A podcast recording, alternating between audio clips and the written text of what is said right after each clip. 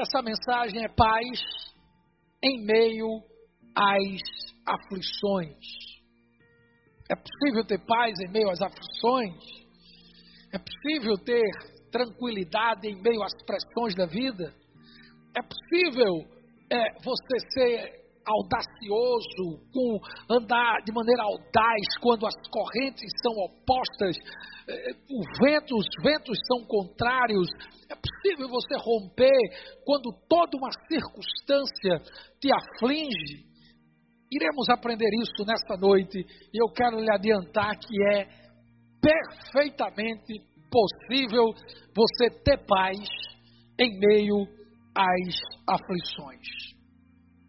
Queridos, uh, o texto de João, capítulo 16, versículo 33, diz o seguinte: Eu tenho-vos dito isto, para que em mim tenhais paz. No mundo tereis aflições, mas tende bom ânimo, eu venci o mundo. Veja, esse, esse versículo ele é muito interessante. Você consegue ver aí um paradoxo, duas expressões. Eu queria que isso, permitisse aí a, a lâmina novamente. É, duas expressões antagônicas, duas realidades é, dispares, dissonantes, diferentes entre si. A primeira parte, Jesus diz: Em mim vocês vão ter paz. E no mundo, aflições. É, veja, em Jesus você sempre vai ter a paz.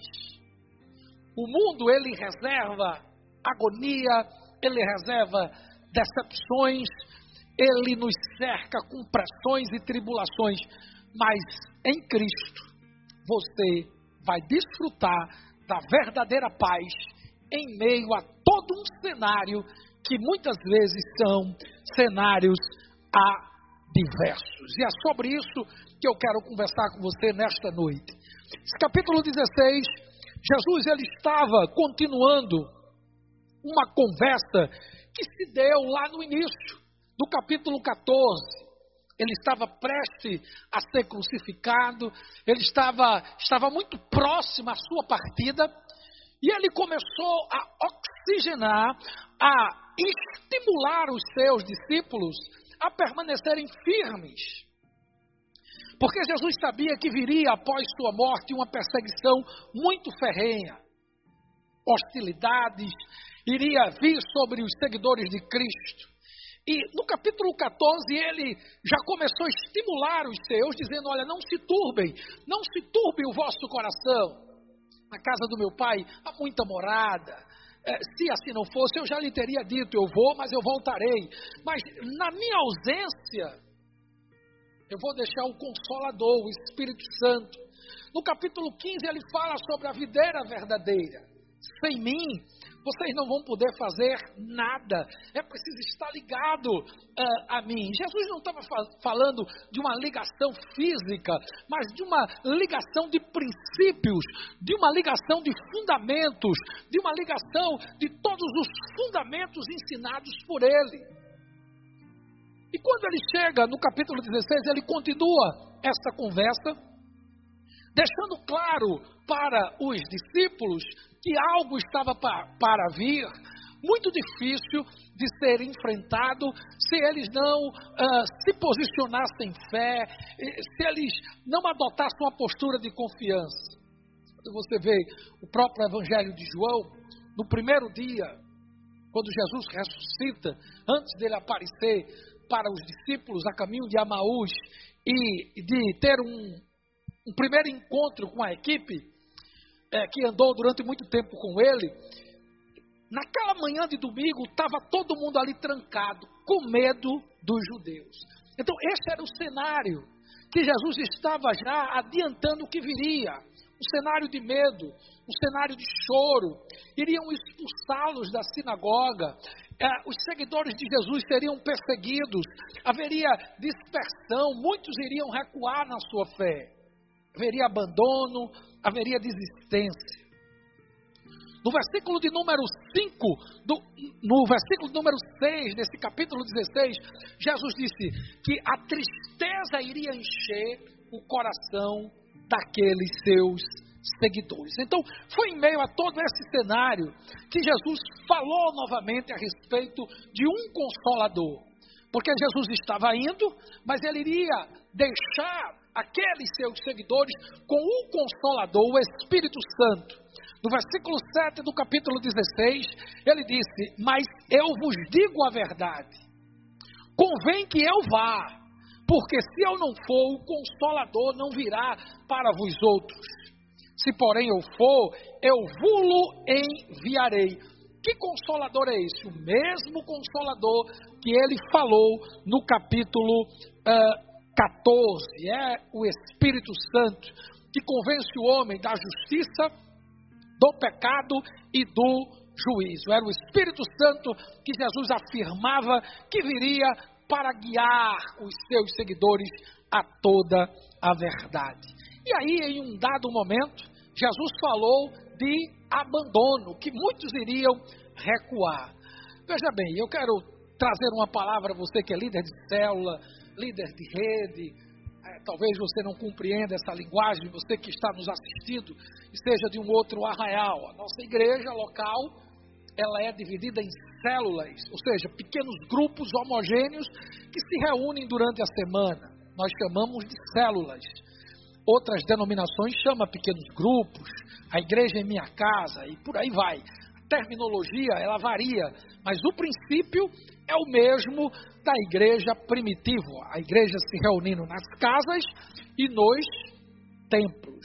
Então, talvez você que é um líder de célula, um líder de congregação, ou até mesmo um pastor que nos assiste agora, talvez você esteja meio triste, porque alguns saíram né, da caminhada, deram as costas, abandonaram, disseram que não querem ir mais para a igreja, e saíram da, da célula, disseram que não quer mais. Talvez você ouviu esses relatórios e esteja triste. Mas eu quero lhe desafiar neste dia, tarde ou noite, eu não sei quando é que você vai estar escutando essa mensagem, mas eu quero lhe desafiar porque no ministério de Jesus houve muita desistência.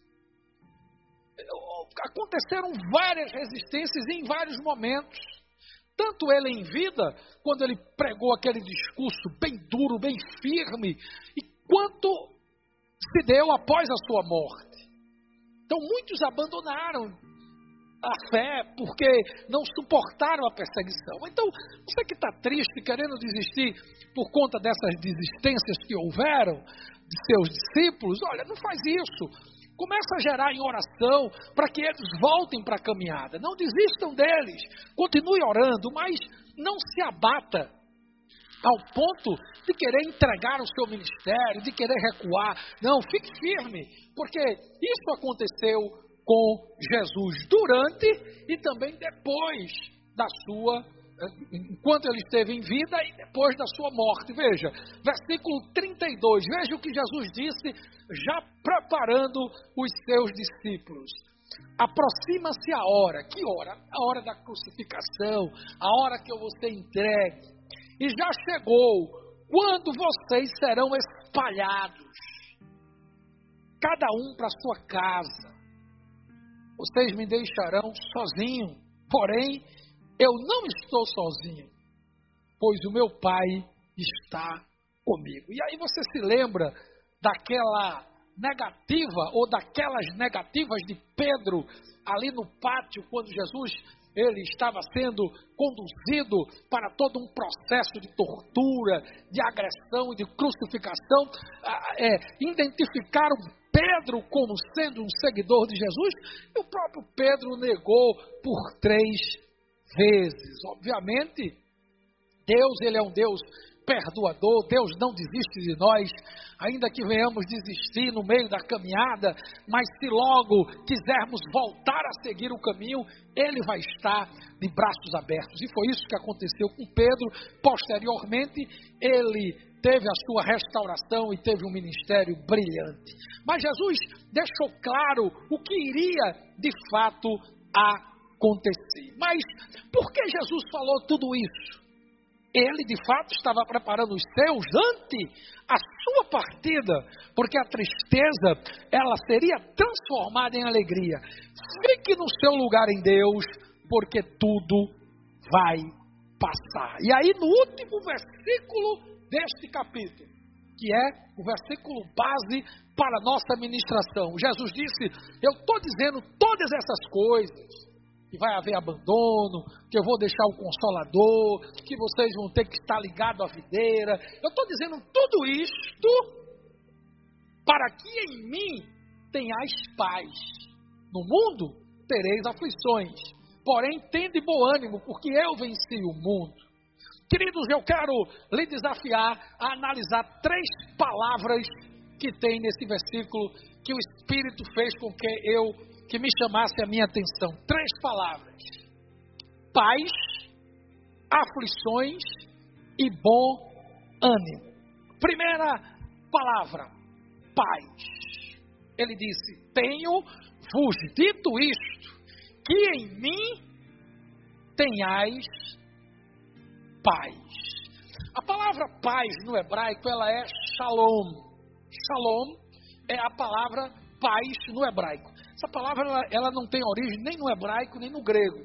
Paz é uma palavra de origem que vem do latim, mas no hebraico a palavra é shalom, é uma saudação que comunica uma paz completa. É, não é uma paz ausência de guerra, não. É em meio às guerras você tem tranquilidade, equilíbrio emocional. É o resumo de tudo de bom que Deus quer nos oferecer. Isso é shalom. É um resumo de tudo aquilo que Deus nos deixa, uh, ou deixa à nossa disposição, por uma aliança que nós temos com Ele. Por isso que Jesus disse: A minha paz, tenho-vos dito isso, para que tenhais paz em mim. É em mim que você vai ter a paz, é, em meio a toda uma perseguição que virá. Palavra uh, shalom, ela, essa palavra paz, e no, no hebraico é shalom, e, no grego é ierene, ou ierene, ierene. Graça e paz no Senhor, muito usado pelo apóstolo Paulo. No hebraico é shalom e no grego é ierene. Você quer saudar alguém no grego, você faz caris, ierene, tukirios, graça e paz no Senhor. Quer saudar no hebraico, você faz Shalom Adonai, a paz do Senhor. Ok. É, essa expressão paz, ela aparece 239 vezes. E abrange esse significado de bem-estar, de felicidade, de saúde, de segurança, de harmonia, de uma relação social equilibrada. Uma harmonia consigo mesmo e com Deus possível a gente ver e identificar claramente quando uma pessoa não tem essa paz. Ela se torna ácida, tóxica, colérica, histérica, desequilibrada, assodada, totalmente endemoniada. Quem não tem paz vive assim. Pessoas que são agressivas, é, pessoas que tudo explode. O semblante de uma pessoa que está sem paz é muito fácil de identificar. Por isso que a verdadeira paz você só vai encontrar em Cristo Jesus. A, o bem-estar, a felicidade plena. Eu não estou falando aqui de uma religião, é uma paz que foi deixada pelo próprio Senhor Jesus Cristo. No grego, ierene ou irene tem pessoas que faz a tônica do segundo é, Irene. Tem pessoas que pronunciam Irene. No grego, a ideia é prosperidade, boa saúde, sucesso vindo do Senhor. Então, quando Paulo dizia graça e paz, ou paz e graça, quando ele saudava as igrejas com essa expressão, ele estava dizendo boa saúde, sucesso vindo do Senhor.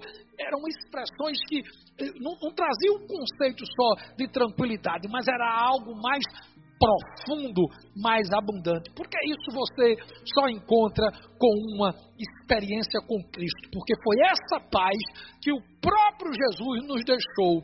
Veja aqui em João capítulo 14, versículo 27, ele disse: Eu deixo-vos a paz. Veja, Ele não disse, eu deixo-vos paz.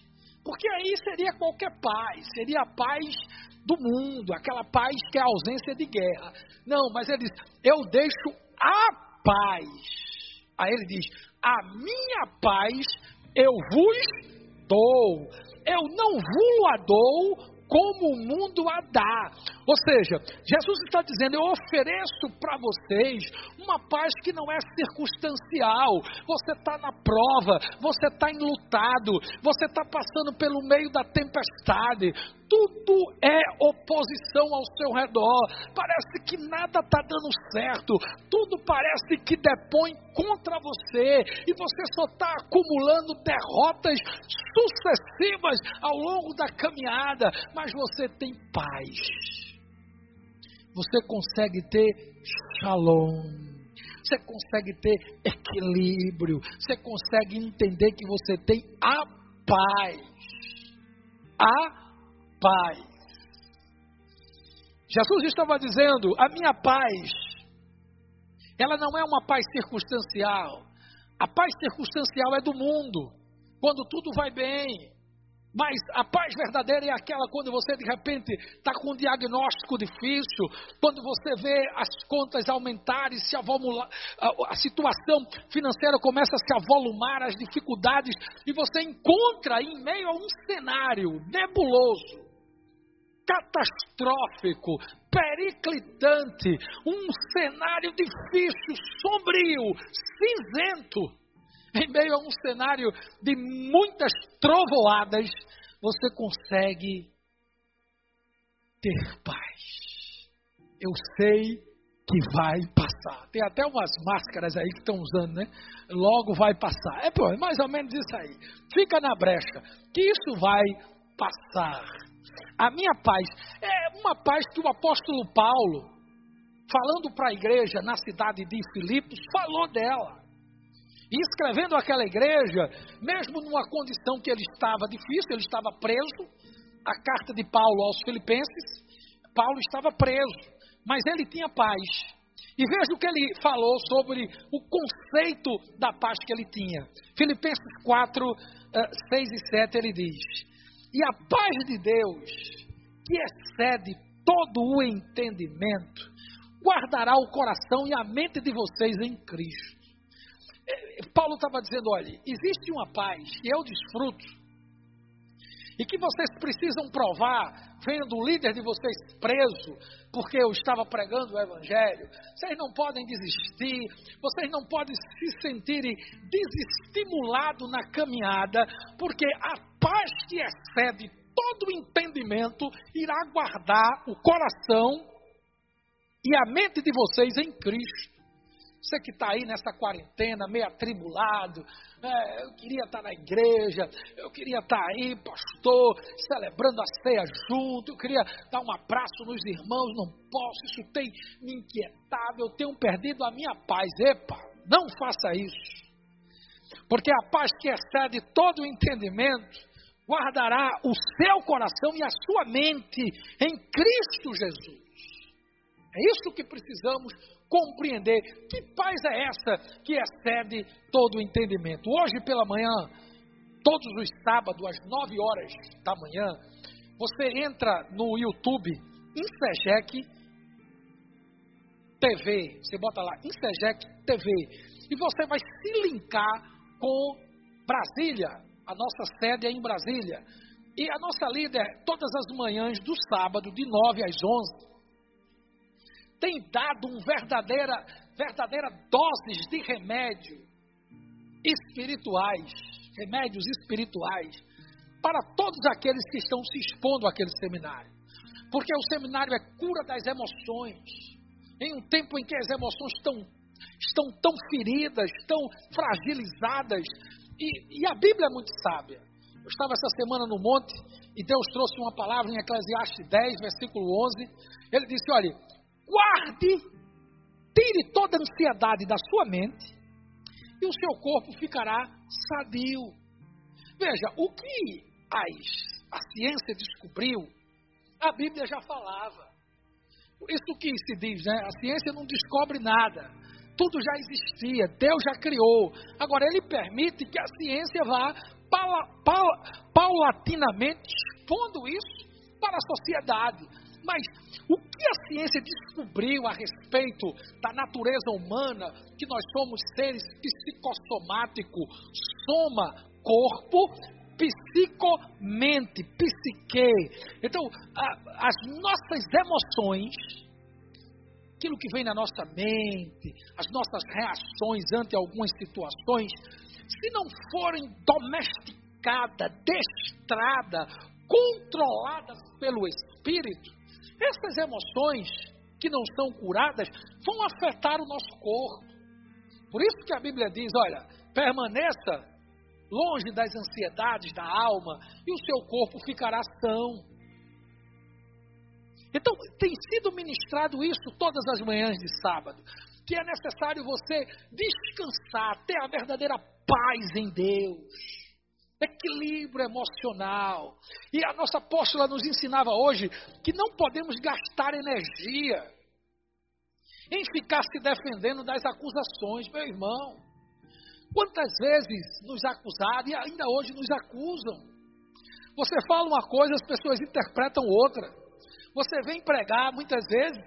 Eu já desci do púlpito aqui, certa ocasião, e duas pessoas falaram: ah, o senhor está falando de mim, né? Não, eu falei a palavra.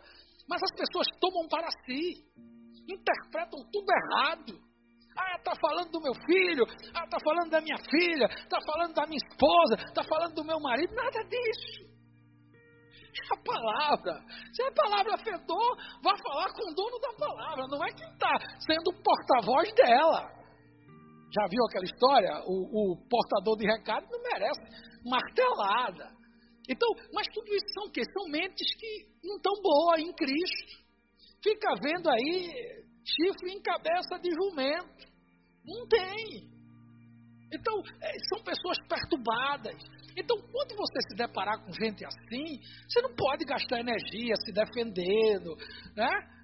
Descanse em Deus. Deus, Deus tem. Eu tenho uma minha consciência tranquila.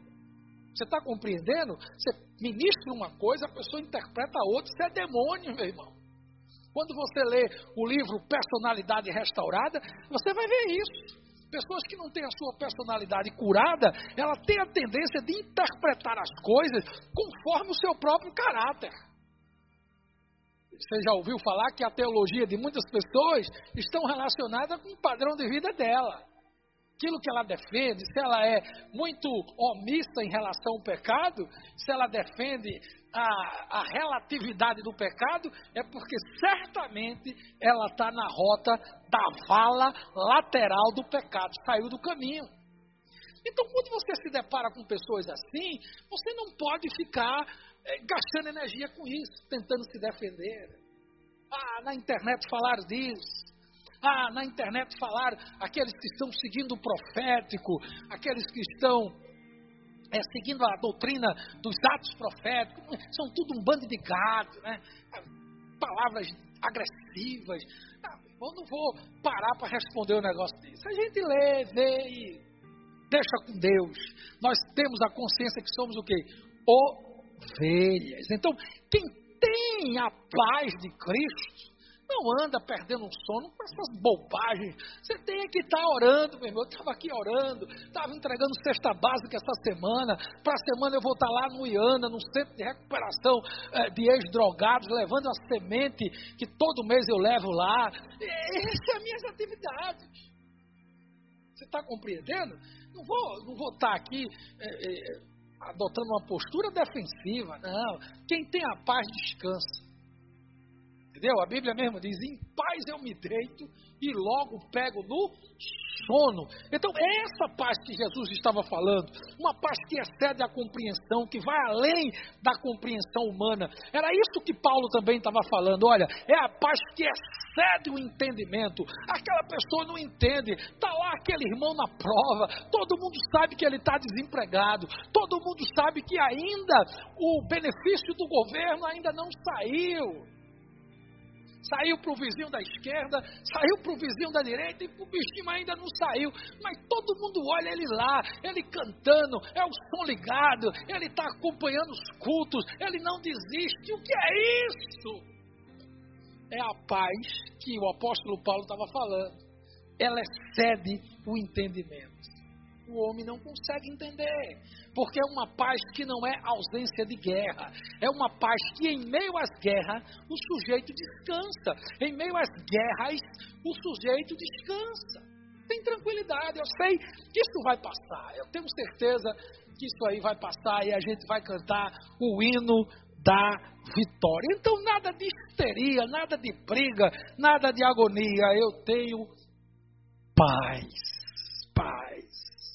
A segunda palavra do texto é aflições. Veja o que Jesus disse: Se em mim vocês vão ter paz, no mundo vocês terão aflições. Então, para enfrentar as aflições do mundo, é preciso desfrutar da minha paz. Esse é o contexto. E que aflições seriam essas? Precisamos entender uma coisa e um princípio importante. Há algumas aflições que vão além da nossa capacidade de controle, pois estão relacionadas com os, o curso normal da vida. Aquelas tempestades que vêm. Eu estava no monte essa semana e comecei orando, estava lá um sol bonito, as nuvens bem abertas, um azul lindo ali em cima, e de repente o céu se enegreceu, as nuvens brancas ficaram cinzentas e desabou ali uma chuva torrencial. Né? Eu ali vendo aqueles pingos, eu já tinha ido no carro, peguei meu guarda-chuva, fiquei sentadinho na cadeira que eu levo, fiquei ali com a minha Bíblia aberta e a chuva caindo. Então, às vezes o tempo está bom e às vezes de repente, pum, vem a chuva. E é isso que acontece. As aflições, é, algumas delas surgem assim de repente.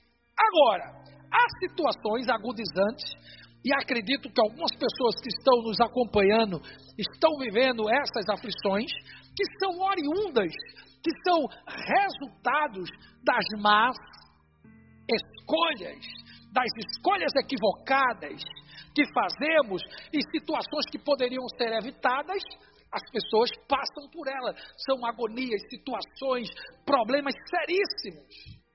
O sujeito está em adultério, tendo um relacionamento além de ser casado, está tendo um relacionamento com outra mulher que é casada.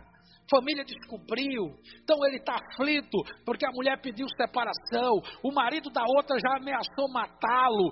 Sim, porque a Bíblia diz que quem adultera está fora de si, só mesmo quem quer se arruinar é que pratica tal coisa, e o seu estado de opróbrio, que quer dizer miséria, infortúnio, jamais se afastará dele. Então, este é o tipo de aflições ou de aflição que vem oriunda de escolhas erradas.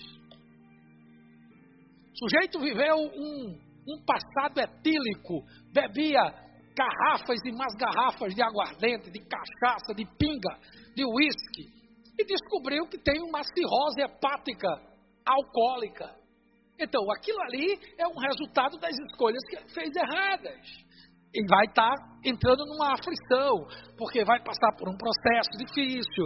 Enfim, porém, queridos, seja qual for a situação, temos à nossa disposição o amor e a aceitação misericordiosa do Pai.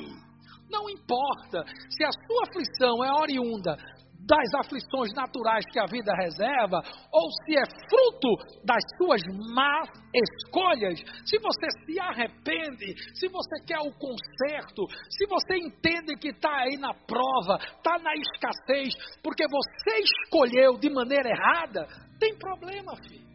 Se volte para o Senhor, porque você tem à sua disposição o amor e a aceitação do Pai seja quais forem as causas das suas aflições. O contexto aqui que Jesus disse: No mundo tereis aflições, ele estava falando das perseguições oriundas da pregação do Evangelho, que viria contra os seguidores de Cristo. Este é o contexto. Olha, vocês recebam a minha paz, porque aí no mundo vocês vão passar problemas. Eu sei que alguns interpretam esse texto dizendo: olha, com Jesus tem paz, no mundo aí, das drogas, tem aflições. Ok, pode ser recontextualizado também assim. Mas o que de fato o texto fala, porque todo texto na Bíblia tem um contexto, o contexto dessas aflições que Jesus falara está relacionado com as perseguições.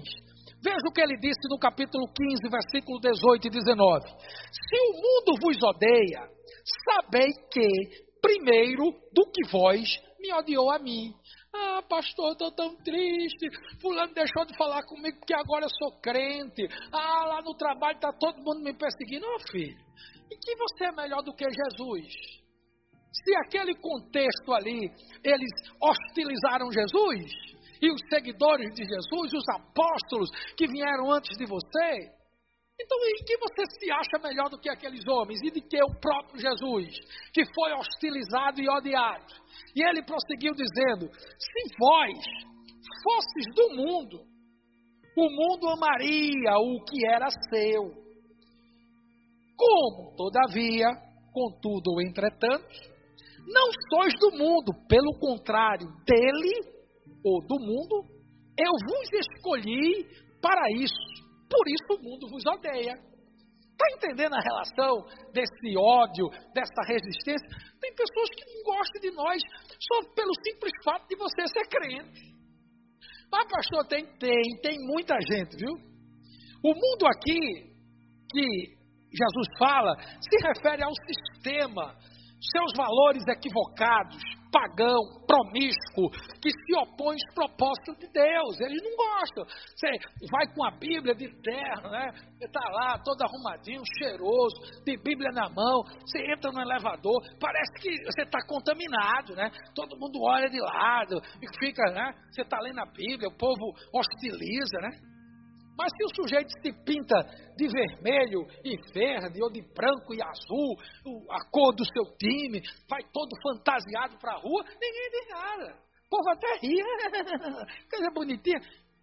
Esse é o mundo que Jesus disse que nos hostiliza pelo fato de nós sermos cristãos.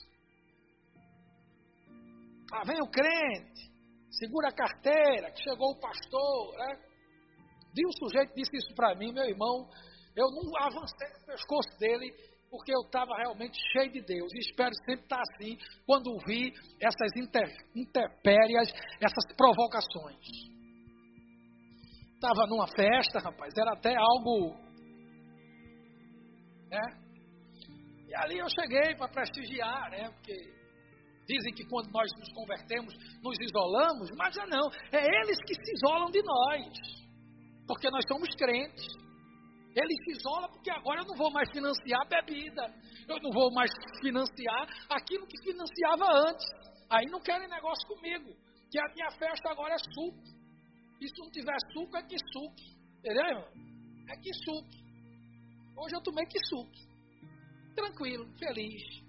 Menina até disse, papai, eu tirei aqui os morangos do pé agora. Eita, negócio ruim. Mas veja, não importa. Aí ali naquela festa o camarada segura aí a carteira que lá vem o pastor. Meu irmão, a minha orelha esquentou. O meu sangue, você sabe que eu lutei arte marcial durante muitos anos. Treinei mais de cinco anos taekwondo. Cheguei na penúltima faixa. Treinei kung fu na Conta Boa Vista com o mestre de arte marcial Júlio Cochida. Eu treinei karatê. Eu era uma pessoa habilidosa na arte de ataque e de defesa. Hoje eu sou dócil como uma ovelha tem que ser. E ali, meu irmão, a velha natureza, esse miserável, em que eu roubei esse triste? Em que eu pedi algo emprestado a ele e não paguei? O que eu fiz e o que eu levei quando eu entrei na casa desse infeliz? Era isso que eu poderia dizer. Né? Mas quando ele disse isso, eu só dei um sorriso meio amarelo, e me desvencilhei do ambiente que ele estava para que a carne não aflorasse e eu não dissesse a ele umas verdades. Mas é isso que a gente passa, irmãos. Você está compreendendo? Mas você tem que ter o quê? Paz.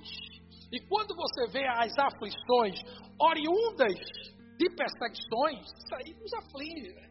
Nós somos humanos, sentimos. Você escuta um negócio desse, mas respira eu morri, não vivo mais, mas Cristo vive em mim, eu não vou entrar nessa. Nem fui embora da fé. Fiquei até o fim. Eu nem, nem conversei isso com ninguém. Né? Fiquei quieto ali, e depois terminou a festa, depois conversei com a minha esposa, e, enfim, o negócio é sério. Você é hostilizado só porque é crente. Veja, 1 Pedro 4,4 explica isso. Eles acham estranho que vocês não se lancem com eles nas mesmas torrentes de imoralidade. Isso a gente vê muito no trabalho, né? Vamos lá para o motel, vamos sair com as meninas aí, né? Vamos se lançar aqui na cachaça. E ele nos insulta porque nós não entramos, não nos enlaçamos nas mesmas torrentes de imoralidades que eles praticam. Por isso que não gostam de nós. Nos chamam de fanáticos religiosos. Ah, vai dar dinheiro ao pastor. E fica com essas conversas. Esses são parlapatões, paroleiros, que não sabem o que estão falando, né? São obtusos, são pessoas é, que não têm o mínimo de dignidade, porque falam do que não entendem. Mas nós os amamos, temos que amar, né? E liberar perdão, né? Não tem nenhuma mágoa no meu coração, estou tranquilo, eu estou em paz com o meu Deus. Tranquilo, tranquilo, tranquilo. Então, os padrões em Cristo são outros. Então, essas aflições que Jesus disse que eles iriam passar eram aflições de perseguições. Hoje no Brasil não temos perseguições, irmão. Temos um problema aqui, outro acolá, mas tranquilo, não, perseguição você vai ver lá na janela 1040. Vai ler um pouco sobre isso. Vai ler sobre a igreja perseguida. Ali você vai ver o que é perseguição. Por fim, a última palavra que Jesus falou nesse texto é bom ânimo.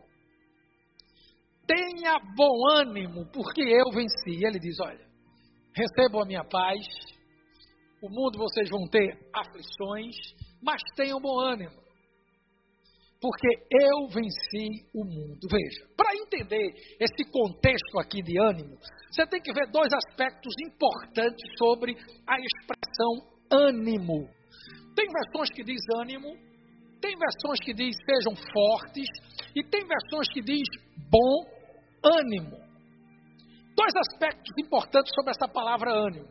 Ânimo é uma condição, é uma condição que eu posso dizer que é uma condição emocional do ser humano. É uma condição que está muito relacionada com três aspectos: o aspecto espiritual, o aspecto do humor e temperamento. Então, são esses três aspectos que estão relacionados com o ânimo. Você está bem espiritualmente, seu humor está bem, seu temperamento, como é que é. Então, o ânimo nessa, nesse quesito, nessa questão e nesse aspecto, está relacionado com o emocional se alegre, seja feliz. Né? O oposto do ânimo é desânimo. Mas no contexto aqui desta palavra, a versão que mais se aproxima do original é sejam fortes. Eu venci o mundo.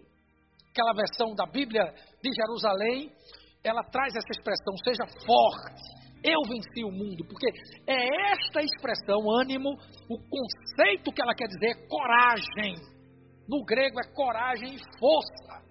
Então, aqui a expressão tem de bom ânimo traduz um vocabulário que transmite o que? Coragem, bravura, seja resoluto, seja sólido, seja audacioso. Podem lhe perseguir, podem lhe caluniar, mas sejam fortes. Tenham ânimo, não desanime.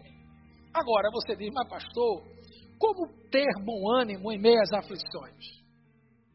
Como eu posso ter bom ânimo se eu estou com sintomas de Covid-19? Perdi já o paladar, eu não sinto o olfato, meu corpo dói. E o pior é que eu tenho pessoas que gravitam em torno do meu convívio, pessoas de alto risco. Eu conheço algumas situações assim, pessoas que estão com o Covid, estão isolados, mas não conseguem o isolamento 100%, porque no seu convívio ali tem pessoas que dependem dele ou dela.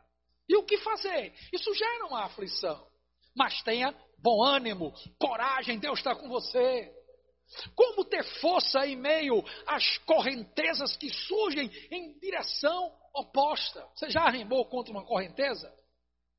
Eu fui surfista durante algum tempo, dos 14 até os 20 anos. 20 anos eu me converti, eu tenho 51 anos, então faz 31 anos que eu sou crente, mas dos meus 14 aos 18 eu era surfista, é, praticava arte marcial, e eu já peguei uma correnteza que é, oposta às minhas remadas. Eu remava e a correnteza vinha em minha direção e eu não saía do canto. Ali eu perdi toda a minha energia. Foi quando eu percebi que eu precisava sair daquela correnteza, e aí eu saí em direção lateral, não insisti, porque quando a correnteza vem, meu filho, não adianta. Você vai se cansar e dependendo da situação você pode morrer estiver no mar, no rio. Então não adianta, tem que ir na lateral. Eu fui para a lateral e saí daquela correnteza. Então você me diz, pastor, como eu posso ter ânimo, como eu posso ter força, se as correntezas são opostas e já subtraiu de mim toda a minha energia? Como? Como ter bom ânimo quando todos me hostilizam? Eu sou perseguido no trabalho, o meu supervisor não gosta de mim, porque ele sai para beber com a turma, e como eu não vou beber, ele fica com raiva. Me escala em todos os feriados, ah, o crente não bebe, bota o crente para trabalhar, e fica me perseguindo, pastor. Eu já estou perdendo a paciência. Calma, filho, tranquilo. Onde é que você vai encontrar paz em meio às correntezas? Se debruçando e se entregando à paz de Cristo. A paz que excede todo entendimento. Você tem que entender que você precisa decidir avançar. Em meio às torrentes da vida, decepções, eu vou avançar. Não vou remar contra a correnteza, mas eu vou avançar. Na lateral, pego ali e vou me embora. Marchando e dando glória. Você está compreendendo? Deus quer que venhamos ser audaz pessoa audaz é aquela, que, é aquela pessoa que consegue realizar coisas em circunstâncias difíceis.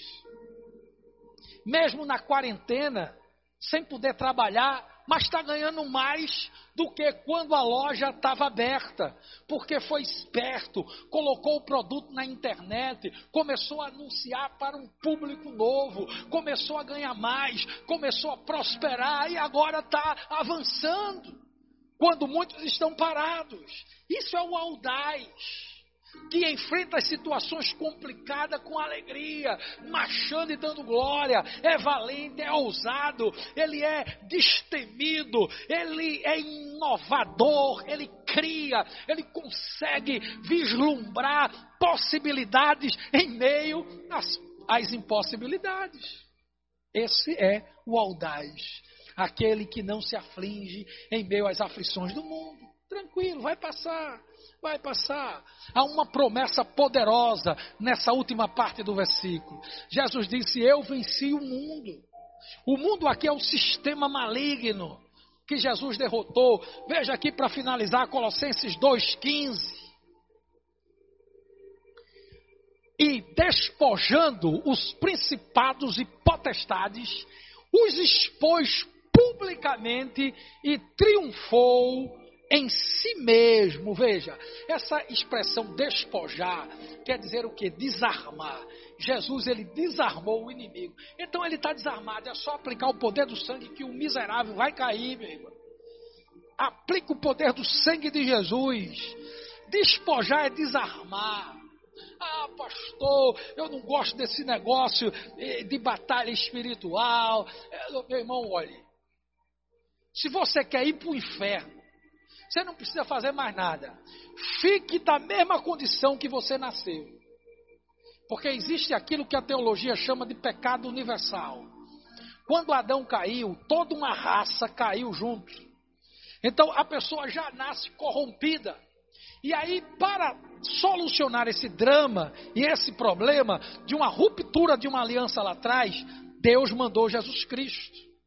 A primícia dos que dormem, o Todo-Poderoso, o Alfa e o Ômega, o princípio e o fim, o que foi e o que é, o que voltará, o Todo-Poderoso. Jesus veio para redimir uma humanidade decaída pelo um pecado universal de Adão. Então, se você quer ir para o inferno, fica como está. Você não precisa matar, roubar, não precisa fazer nada. Ficando como está, já vai para o inferno. Se você quer ir para o céu, você aceita Jesus Cristo como Senhor e Salvador da sua vida. Mas, pastor, essa palavra é dura. A palavra não é minha, filha, a palavra é da Bíblia. Não há zona intermediária. É céu ou inferno. Esse negócio que lhe ensinaram de purgatório, teologicamente, isso é errado. Eu tenho que ser sincero com você, lhe enganaram. Na Bíblia não encontramos purgatório. A Bíblia diz: depois da morte segue-se o juízo. Sinto lhe dizer isso. Então, se não há zona intermediária, o que é que eu faço? Aceite essa paz. Aceite a própria paz que é Jesus Cristo você não tem dormido, você fica com medo, é, álcool em gel direto na mão e fica numa paranoia. E você acha que o vírus está voando pela rua, você está caminhando no meio do mato, mas está com máscara, está numa verdadeira agonia com esse negócio. Mas, pastor, o senhor não acredita na letalidade do vírus? Acredito. Acredito. Perigoso. Eu tomo as minhas precauções, mas eu não vou andar numa paranoia. Nesses 90 dias, não teve um dia que eu não saí. Ou melhor, raríssimos foi, foram os dias que eu fiquei em casa. Ah, o senhor desobedeceu a quarentena. Eu andei documentado. Quando veio a restrição, eu era do grupo chamado Essencial. Então eu precisava ir para a igreja. Eu precisava tirar os meus turnos de oração. Todos os dias eu tenho saído, todos os dias. E até aqui o Senhor tem me ajudado. Então, filho, descansa. Eu tenho paz. Tenho a minha máscara, tenho álcool em gel no carro, tenho procurado ter uma alimentação que produza uma, uma imunidade forte no meu organismo. Todos os dias pela manhã eu tomo meu limão com um dente de alho. Não é uma cabeça, um dente de alho. Todos os dias. E aí eu vou vivendo, tranquilo, esperando Jesus voltar. Se o Senhor quiser me levar com negócio de Covid, com qualquer outra enfermidade, Ele não precisa disso para me levar. Então, estou descansando e vou marchando dando glória. Então, meu irmão, é esta palavra. Em mim você tem paz. No mundo vai ter aflições, mas tende bom ânimo, tenha força, seja audaz eu venci o mundo. Então, nada de agonia, você está diagnosticado. Então, você vai ser daquele grupo que vai sair vivo. Teve pessoas com 100 anos, diagnosticada com vírus, saiu vivo. Teve pessoas que já pegou quatro tipos de câncer e já saiu vivo. Então, meu irmão, tranquilo, tá? Não se agonie. Oremos. Pai querido, obrigado por esta palavra e que o Senhor nos abençoe e nos guarde. Que o Senhor faça resplandecer o seu rosto sobre nós e tenha misericórdia de nós. Que sobre nós o Senhor levante o seu rosto e nos dê shalom. Fica com Deus e vai marchando e dando glória. Shalom.